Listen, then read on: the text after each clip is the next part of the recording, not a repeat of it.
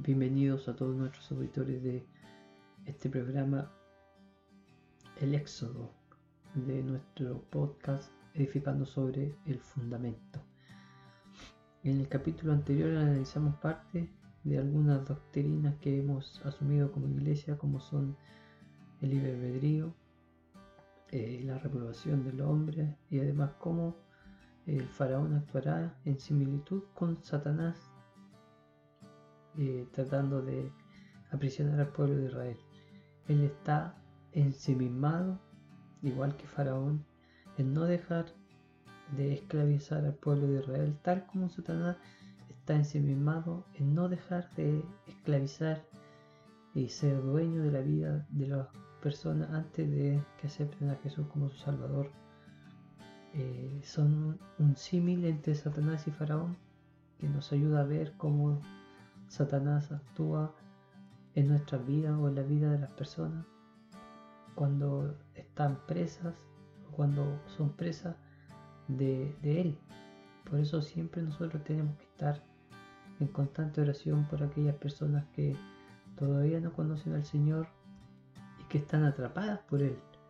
Están en sus garras y Satanás tiene ese poder para tenerla eh, ahí, Vemos como personas están perdidas en el alcohol, en las drogas, eh, en los vicios y no pueden salir no porque no quieran, sino porque hay algo más fuerte que los retiene en ese lugar. Y nuestra oración siempre es a que puedan ser libertados del poder de Satanás. En este, nuestro capítulo número 10, de, que lleva por nombre regreso de Moisés a Egipto, parte 2, eh, veremos el regreso de Moisés, valga la redundancia, a Egipto, observamos cómo Dios a Moisés le adelanta la reacción que tendría Faraón ante la interrogación o ante la petición de Moisés de que dejara salir al pueblo de Israel. Eh, como Dios, por supuesto, también vemos en este capítulo trata con su primogénito Israel y cómo tratará con el primogénito del faraón porque aquí Dios hace una premonición de lo que sería más adelante o lo que le sucedería al hijo de Faraón. Además del encuentro de Moisés con la familia, con el Señor eh, y con un encuentro que tiene de camino a Egipto de su familia con el Señor. Todo esto coronado con el encuentro de Moisés, por supuesto, con su familia.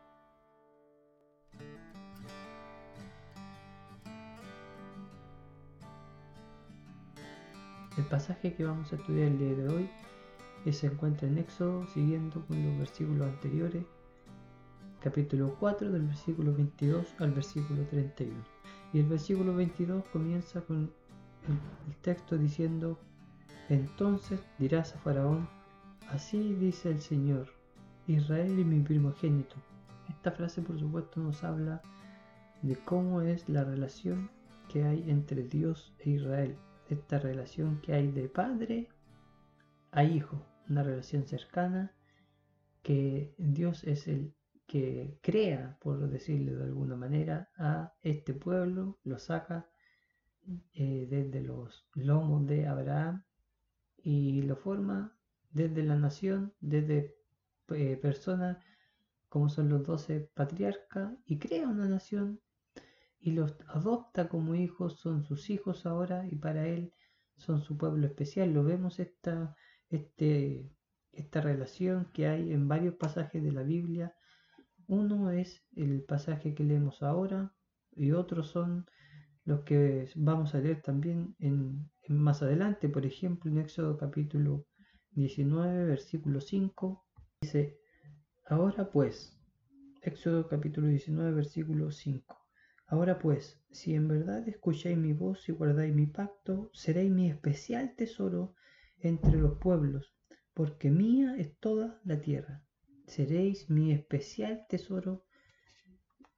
Es una promesa hermosa la que Dios le hace al pueblo de Israel si el Señor, si Israel se comportaba y guardaba los mandamientos del Señor, Israel iba a ser y así también fue durante todo el periodo del Antiguo Testamento durante todo el periodo del Nuevo Testamento y lo será también en el futuro Dios no ha terminado eh, su obra, no ha terminado su relación con el pueblo de Israel.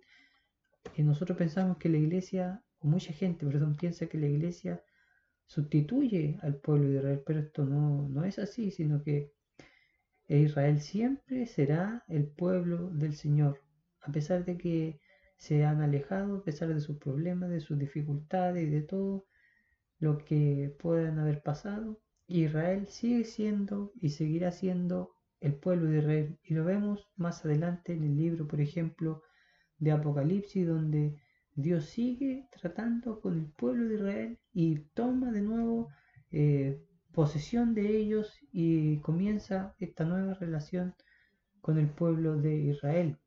Como digo, Israel seguirá siendo el pueblo amado del Señor, siempre lo ha sido. Nosotros lo hemos visto durante la historia eh, cómo Dios los ha protegido, los ha, los ha hecho sobrevivir, han ganado guerras extraordinarias, imposibles de ganar solamente por la misericordia de Dios que todavía los tiene en cuenta. Seguimos con los textos que hablan de la relación de Dios con Israel, por ejemplo en Deuteronomio 14, versículo 2, dice la palabra del Señor, porque eres pueblo santo para el Señor tu Dios, y el Señor te ha escogido para que le seas un pueblo de su exclusiva posesión de entre los pueblos que están sobre la faz de la tierra. Esta es, otra vez vemos aquí la relación que hay entre Dios y el pueblo de Israel. Son su exclusiva posesión. Y esos fueron llamados los hijos de Israel eh, después de que se le entregaron las leyes. Antes también, pero se empieza a notar esta relación de aquí en adelante, como Dios empieza a, cuidar, a hacer sobrevivir, a, a levantar este pueblo que estaba en esclavitud y les promete que ellos serán su tesoro, que ellos serán su pueblo, que serán de su exclusiva posesión, que serán diferentes a todas las otras naciones que había en el mundo y que Dios lo escogió a ellos en especial.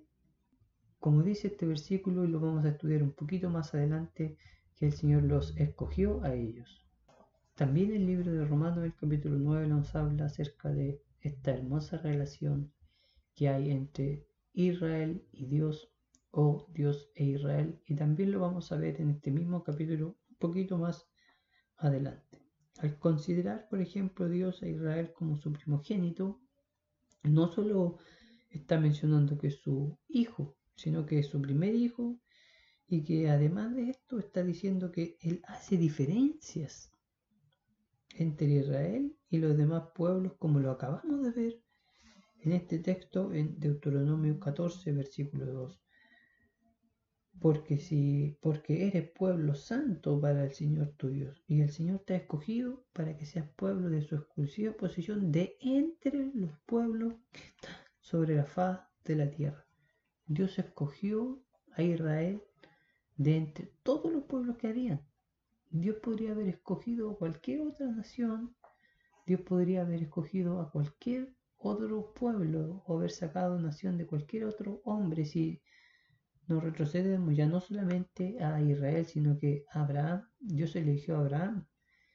Eh, podría haber elegido a otra persona de, de, ese tiempo. Podría haber elegido a otra persona en vez de Noé.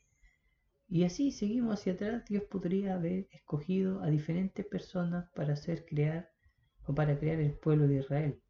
O para crear cualquier otro, otro pueblo. No era necesidad que fuera de Jacob los, descendientes de quien Dios eligiera a su pueblo. La doctrina, por supuesto, que tratamos en este punto es sobre la elección de Dios. ¿Por qué Dios elige a Israel? ¿Por qué Dios elige a algunas personas? ¿Por qué Dios eh, me eligió a mí y no eligió a mi vecino? ¿Por qué Dios eligió a cierto grupo de hombres y no eligió a cierto grupo de personas que podrían haber sido elegidas?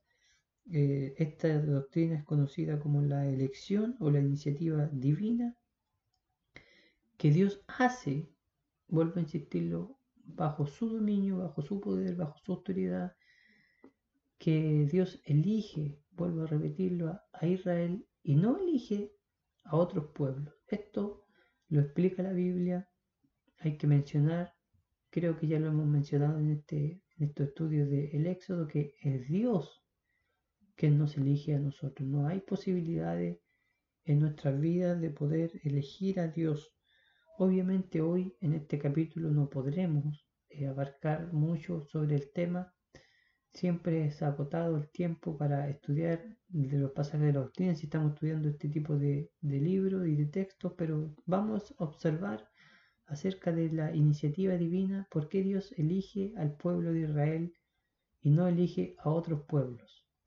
El libro de Romanos, como vimos, abarca este tema y nos da mucha luz sobre el texto que acabamos de leer y sobre el tema que vamos a estudiar, que es la elección de Dios o la iniciativa divina.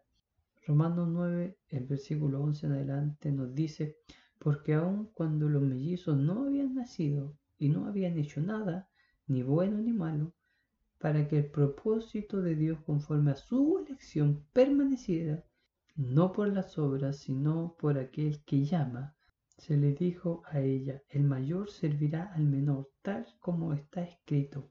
A Jacob amé, pero a Esaú aborrecí.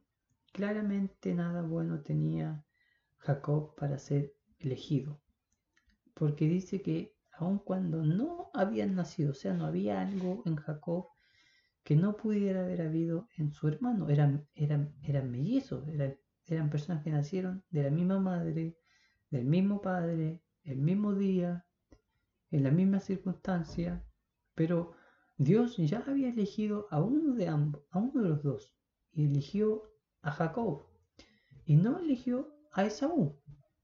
Algo había en Jacob acaso que lo hizo que Dios lo eligiera.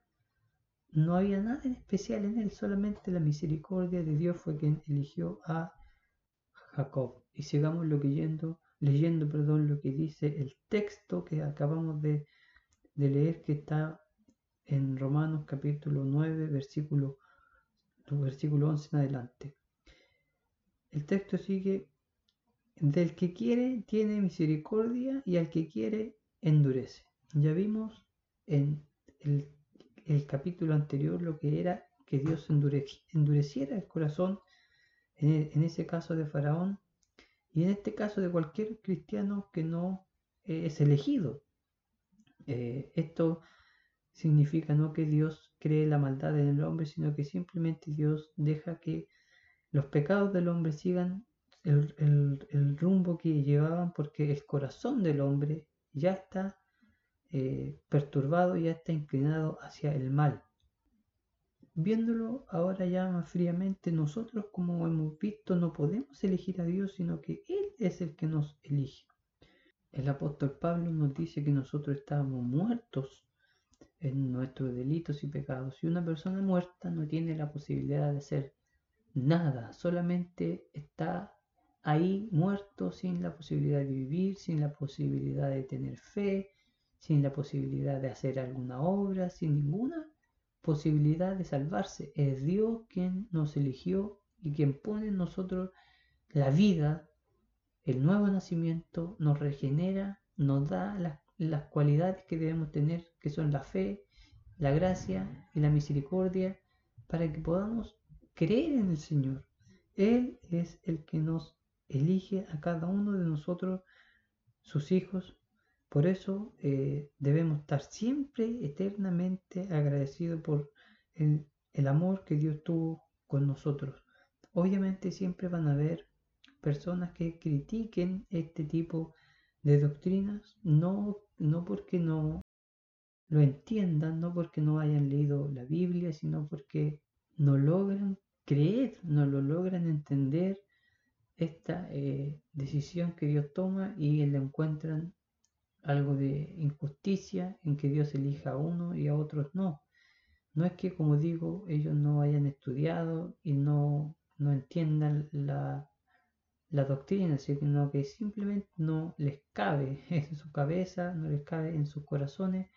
Y no hay que criticar tampoco esto porque muchas personas cristianas eh, están en esta situación, están eh, en estos momentos creyendo de que no es así, sino que nosotros tenemos la posibilidad de elegir a Dios y no solo personas comunes o cristianos comunes, sino que también muchos teólogos han afirmado esta posición de que somos nosotros los que podemos elegir a Dios, pero vuelvo a insistir, es Dios que nos elige, nosotros estábamos muertos en nuestros delitos y pecados y no teníamos la posibilidad de aceptar al Señor como nuestro Salvador.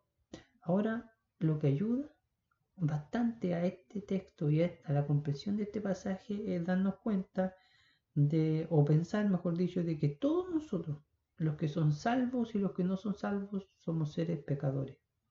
Y, por lo tanto merecemos el castigo eterno y merecemos estar eh, en el infierno. Eh, nuestro destino es el infierno. Por lo tanto, si miramos desde ese punto de vista, todos merecemos la muerte. Y Dios tiene misericordia de algunos de nosotros. Eso no nos hace, no hace Dios injusto, sino que simplemente hace que Dios sea un, Dios misericordioso y justo con aquellas personas a quien no elige Dios les da la justicia. Nunca y ninguna persona que esté, vaya a estar o ha estado desde antes en el infierno puede reclamarle al Señor el que no lo haya elegido él, sino porque sino que él se va a dar cuenta y tiene en su, en su mente de que él está en ese lugar, no porque haya sido Dios injusto, sino que él se da cuenta que está en ese lugar por su propio pecado. Él se da cuenta que está en ese lugar por su propia maldad, por sus propios errores, por su avaricia, por su egoísmo, por lo que sea, por los pecados que haya cometido. Las personas que están en el infierno no pueden culpar a Dios, no lo pueden culpar, sino que están ahí por sus propios pecados. Y nosotros también lo estaríamos y tampoco podríamos reclamarle al Señor si llegamos a esa instancia, que sabemos que no va a ser así para los que hemos sido salvos, no podríamos reclamarle al Señor de que ha sido injusto, sino de que solamente estamos con nuestros propios y, grandes pecados que cometemos y por nuestra condición, más que por nuestros pecados, por nuestra condición de pecadores. Ahora la pregunta natural que aparece es ¿por qué entonces Dios castiga a los que no eligió? ¿Por qué Dios castiga a las personas que no elige si, por así decirlo, no fueron elegidas por Él? Entonces podríamos, o alguien podría pensar, ¿qué culpa tienen esas personas si no fueran elegidas por Dios? Pero volvemos al punto anterior, Dios elige a alguna persona, pero las otras personas no por no ser elegidas por Dios significa que no tengan culpabilidad de su naturaleza pecaminosa, sino que tienen esa culpabilidad y tienen la responsabilidad de responder ante Dios por sus pecados. Eh, y Pablo, siguiendo el texto de Romanos capítulo 9, versículo 11, sigue con la respuesta a esta pregunta. ¿Qué, entonces? ¿Acaso Dios es injusto o acaso Dios comete justicia con las personas a las cuales Él no elige y responde, ¿quién eres tú, hombre, que le contesta a Dios? ¿Quiénes somos nosotros para criticar, para eh, malinterpretar la escritura y criticar al Señor diciéndole que Él es injusto o que no es lo suficiente misericordioso para tener misericordia con todas las personas. En nuestra mente está eh, la intención de que todos tienen que ser salvos y nos preguntamos por qué algunas personas no alcanzan la salvación. Pero esa no es nuestra responsabilidad, como dice, ¿quiénes somos nosotros para criticar lo que hace el Señor con la vida de las personas? ¿Qué hace el Señor con nuestra vida? Nosotros simplemente los que hemos sido alcanzados por la misericordia del Señor debemos darle gracias al Señor por su misericordia, por su amor, por su gracia, por habernos escogido, por habernos justificado, por haber eh, perdonado nuestros pecados. Y podríamos seguir una larga enumeración por darnos esta confianza, por darnos acceso a Dios, por darnos la libertad del pecado, que lo estamos viendo en estos estudios, como Satanás tiene presos a los, eh, al pueblo de Israel a través de Faraón, y nosotros debemos agradecerle porque Dios nos da libertad, nos da un gozo, nos da paz. Y vuelvo a insistir, podríamos seguir mencionando un montón de cosas que el Señor nos da a través de su gracia, a través de su misericordia y a través de su elección divina, de su iniciativa divina, para salvarnos a nosotros, elegirnos a nosotros y, tener misericordia de cada uno de nosotros. Entonces la elección eh, divina o la iniciativa divina es una doctrina que debería ser de cada cristiano que ha tenido un encuentro personal con Dios y que Dios lo ha salvado, una doctrina que le deba dar eh, gozo, alegría, eh, esperanza, fe, ánimo, de decir Dios me escogió a mí. Habiendo yo no hecho nada bueno, no habiendo nada en mí bueno, no teniendo yo la posibilidad de elegirlo, Dios me escogió a mí y no eligió a otro que podría haber elegido, que tenía quizás mejores cualidades que yo, que era más inteligente, que era más sabio, que se podría haber consagrado más o que podría haber tenido otro trabajo, que podría haber hecho, hecho mejor lo que yo hago, pero Dios me escogió a mí. Y debemos ser agradecidos con el Señor por esta doctrina de que Dios haya tenido la iniciativa de elegirnos a cada uno de nosotros. Y como lo llevamos al plano personal de, elección individual, también lo llevamos al plano de una nación. Dios eligió al pueblo de Israel. Y lo eligió no porque Israel haya sido bueno. Volvemos a Romanos capítulo 9, versículo 11. A Jacob amé, pero a Saúl aborrecí.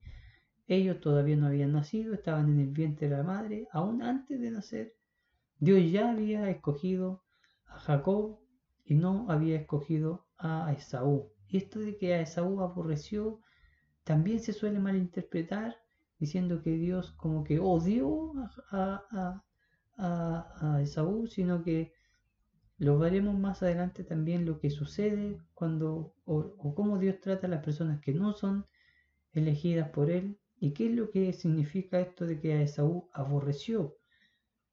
Sigue el texto para dejar ya este punto de la elección de Dios, vuelvo a decirlo, para resumir un poco, Dios nos escoge, tiene misericordia de algunos y con los otros no es misericordia, sino que justicia por el pecado que ellos han cometido. Pero es Dios quien tiene la iniciativa de salvarnos y de rescatarnos de nuestro fin al que íbamos era el infierno. Es Dios quien toma la iniciativa, es Dios quien nos predestina, lo vemos en Romanos también en la cadena de oro, es Dios quien toma la iniciativa de salvar al pecador, porque el pecador no tiene posibilidad alguna de poder creer en el Señor. La mejor analogía de eso, lo dice Pablo también, es que nosotros estábamos muertos. Y una persona muerta no tiene ninguna posibilidad, nada. No tiene ninguna posibilidad de creer en el Señor. Sigue el texto eh, el versículo 23 dice, he aquí que mataré a tu hijo primogénito.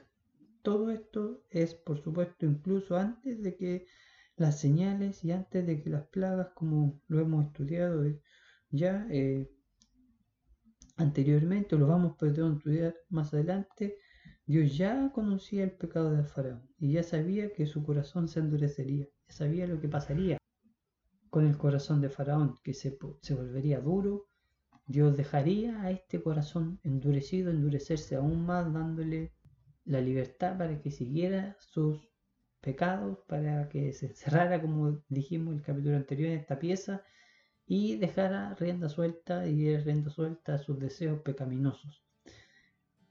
Eh, y ahora el pasaje salta un texto bastante extraño eh, dice en una posada, en el camino, el Señor le salió al encuentro y quiso matarlo. Eso es lo que dice el texto en la traducción que usted lo lea en el español.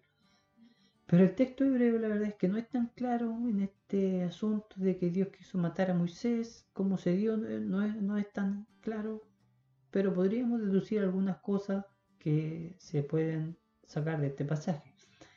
Eh, Dios le sale al encuentro a Moisés Moisés estaba viajando con su eh, esposa, sus hijos, que a esta altura ya tenía eh, dos. Eh, por supuesto, Moisés era natural que viajara con su familia, eran sus hijos, eran su familia. Y puede que este evento significara que Moisés todavía, bueno, de hecho eso, eso pasó. Moisés todavía no, no, circuncidaba a sus hijos. Quizás porque él pensó que como eran de, una esposa eh, que no era eh, hebrea, tenía esta libertad de no circuncidar, pero, pero vemos que Dios toma esto como una, un agravio y, ocurre este altercado, la, la esposa de Moisés dice que termina circuncidando a sus, a sus hijos y termina diciendo esta frase a Moisés, Séfora, que es la esposa, y ahora tú eres esposo mío, esposo de, sangre, le dice, eh, eres, mi esposo de sangre, y cortó el prepucio de, los hijos de, de, Moisés y lo echó a los pies de Moisés. Vuelvo a repetir, este texto no es tan claro en el hebreo, pero podríamos destacar que Dios eh, no estaba conforme con Moisés en el sentido de que no había circuncidado a sus hijos. Y esto también, al parecer, no es 100% seguro, hace que se divida la familia y que solo sea Moisés el que vuelve al pueblo de Israel, porque después vemos a Moisés solo. Y más adelante en el texto vemos cuando ya Moisés saca al pueblo de Israel de Egipto, está en el camino en el desierto, llega el suegro de Moisés con su esposa a visitar a Moisés. Entonces estaban divididos. Puede ser que este hecho que ocurre en, esta eh, ocasión haya hecho que se haya dividido la familia y Moisés haya tenido que volver solo a Egipto. No es claro, no es seguro, no es algo eh, cierto que podemos decir así fue, pero es lo más probable o hay una gran posibilidad de que así haya ocurrido. Eh, esto es vuelvo a decirlo, algo incierto. Moisés ahora ya empieza a volver y empieza a regresar a Egipto, regresa y vuelve a Egipto.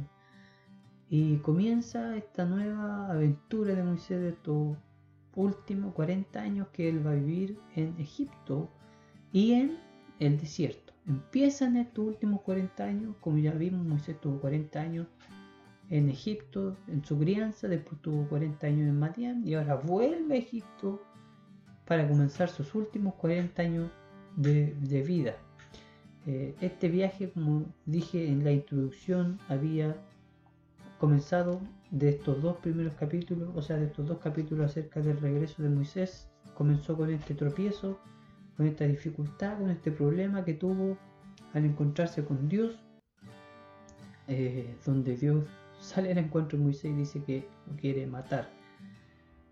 El reencuentro eh, con su hermano Aarón es lo que sigue en el texto. Eh, quizás estos dos hermanos no se veían hace muchos años y el plan de Dios los vuelve a unir. Hay hermosos y hermosas historias de cómo Dios une familias para sus propios propósitos o para los propósitos de Él. Vemos innumerables ocasiones, no solo en la Biblia, sino en nuestras vidas personales, como Dios hace conjugar a personas para que se cumplan los propósitos que Él tiene puestos para la iglesia, para las personas, ahora para el pueblo de Israel. Y al finalizar este pasaje observamos cómo Moisés reúne a los ancianos y ya está Moisés, por supuesto, en, en Egipto. Moisés junto con eh, Aarón empiezan a hacer las señales que Dios le había prometido y le había dicho que hiciera. Moisés pone fin a 40 años como pastor en el desierto de Madián. Pone fin a una relación familiar que tenía con su suegro, con su esposa, en el lugar donde vivían. Pone fin a una rutina de, de pastor. Pone fin a su tiempo de escuela en el desierto y comienzan ahora sus últimos 40 años los, años por los cuales será aclamado por Israel, los años por los cuales será recordado, los años que dejaron una huella eh, imborrable en el corazón de los judíos y comienza la era en que Moisés demostraría todo lo que aprendió en Madián y en Egipto. Moisés se para en la estación de legislador y enfrentará sus más grandes batallas, sus más grandes problemas, sus más grandes eh, derrotas y por supuesto sus más bendecidos años.